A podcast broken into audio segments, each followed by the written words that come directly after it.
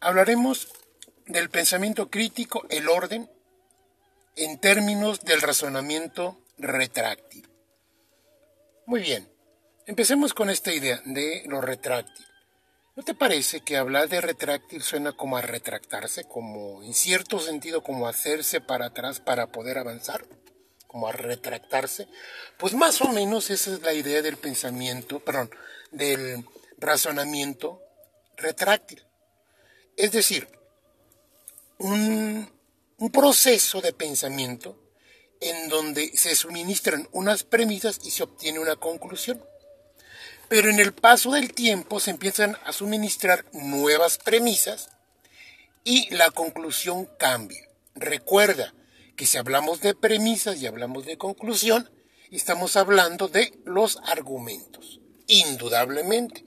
Si nosotros estamos hablando de una inferencia retráctil, estamos hablando de una inferencia no deductiva, es decir, una inferencia no necesaria. La inferencia necesaria es aquella que a partir de las conclusiones se establece, eh, perdón, a partir de las premisas se establece una conclusión de manera necesaria. En cambio, en, las, en los argumentos o en las inferencias no deductivas o inferencias no necesarias, las premisas no son concluyentes para establecer la conclusión. En este sentido, el razonamiento retráctil, la inferencia retráctil consiste en tener premisas, extraes una conclusión y finalmente se te da otra premisa, lo cual hace que la conclusión cambie. Y si la conclusión cambia, esto es porque la premisa que se acaba de suministrar te permite tener otro enfoque, otra perspectiva y con ello modificar la conclusión.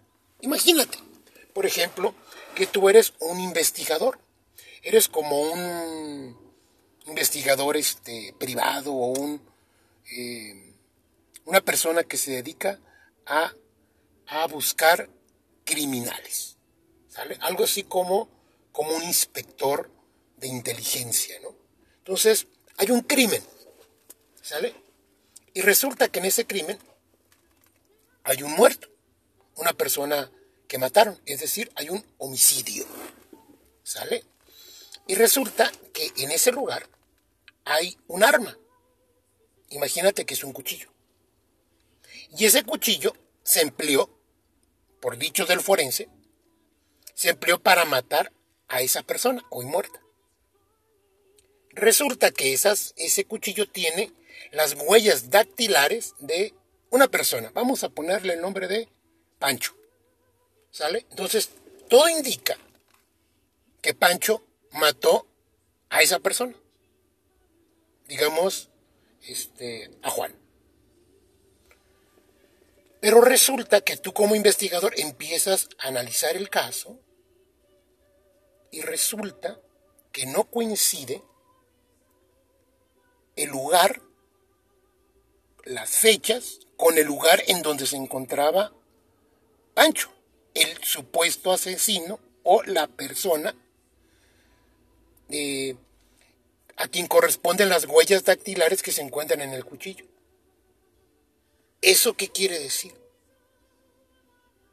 Que a lo mejor, probablemente, Pancho no haya matado a esta persona. Es decir, el primer dato que tú tienes es, es muy probable o es plausible o puede ser que Pancho haya matado a, esta persona. Porque el arma homicida es este cuchillo y este cuchillo tiene las huellas dactilares de Pancho. Pero después resulta que Pancho no estaba el día del crimen en ese lugar. Él puede comprobar fehacientemente que se encontraba, digamos, a, en otra ciudad, a 500 kilómetros de distancia. ¿Eso qué quiere decir? Que Pancho no mató a esta persona. ¿Sale? Pero resulta que tú te das cuenta, como investigador, que Pancho y el, muerto, el, oxiso, tiene, tenían un conflicto por unas tierras. ¿Sale? Entonces tú dices, ah, a lo mejor efectivamente Pancho no mató a esta persona. Pero como tiene un problema de tierras que en términos de dinero es muchísimo dinero, es una cuestión de interés, es una cuestión de económica, entonces probablemente este hombre lo mandó matar. ¿Sale?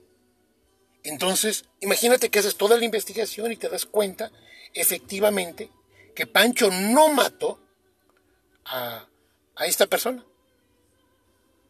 O sea, no es culpable de haberlo matado, pero sí pagó para que lo mataran. Pero aquí la pregunta es, ¿por qué aparecen las huellas dactilares de Pancho este, en el cuchillo? Y resulta que cuando tú empiezas a analizar el caso, empiezas a descubrir más y más y más cosas. Y efectivamente, Pancho mandó a matar a esta persona. Pero un tercero, digamos, Juliana, que es amiga de Pancho, fue amante de Pancho, pero que Pancho lo ocupó para matar a este hombre, resulta que ella, ella lo quiere, ella quiere encubrir su delito, señalando a Pancho como el actor intelectual y el actor material del homicidio. Cuando en realidad quien lo mandó a matar fue Pancho quien lo mató fue Juliana. Y entonces te das cuenta que tú tenías una pregunta original. ¿Quién mató a esta persona?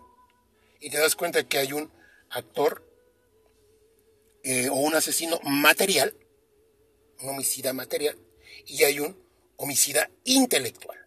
O sea, alguien quien planeó y alguien que ejecutó. Pero tú te das cuenta que entre el ejecutor, que es Juliana, y quien lo planeó, Pancho, tenía una relación sentimental, pero se pelearon.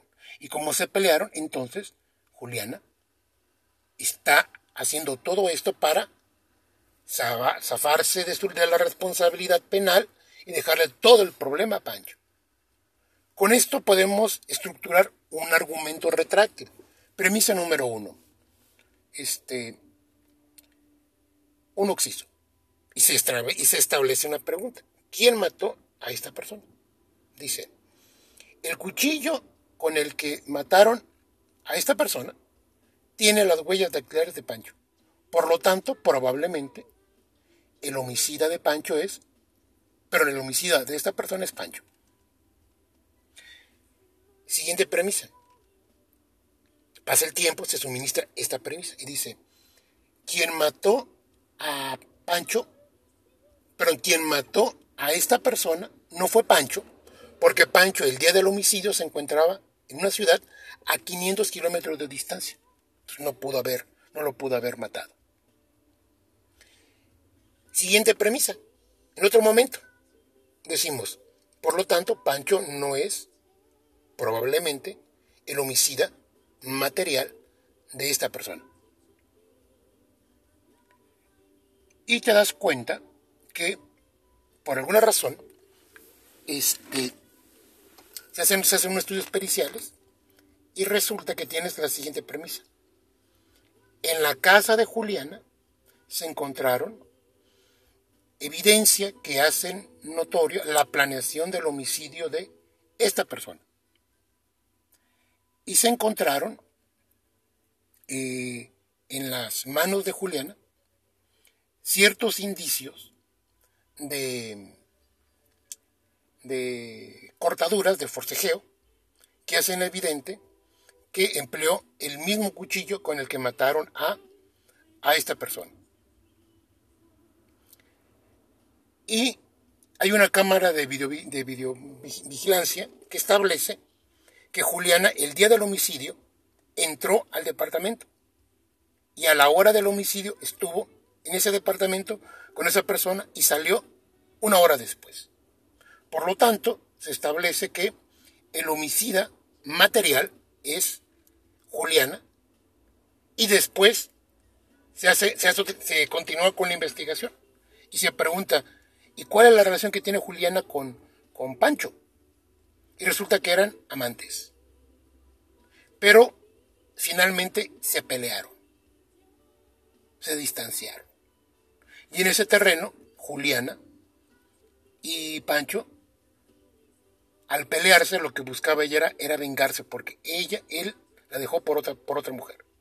Entonces lo que quiere, lo que quiere hacer ella es vengarse y endilgarle toda la responsabilidad penal de la muerte de esta persona a Pancho. Por lo tanto, dices, dice el juez o dice el Ministerio Público, quien mató a, a esta persona fue Juliana por órdenes de Pancho, pero los dos son los homicidas. La primera es un homicida material y la segunda es un homicida, es un homicida intelectual. Bueno, aquí ves el caso de una ejemplificación y un argumento retráctil. Pues muy bien, con esto ya tenemos muy claro que el argumento retráctil es aquel en el que a partir de una premisa nueva, la conclusión cambia. Se suministra otra premisa y la conclusión cambia. Es un proceso de argumentación, creo yo. Pues muy bien. Por el momento es cuanto y estamos próximos para la siguiente misión. Gracias.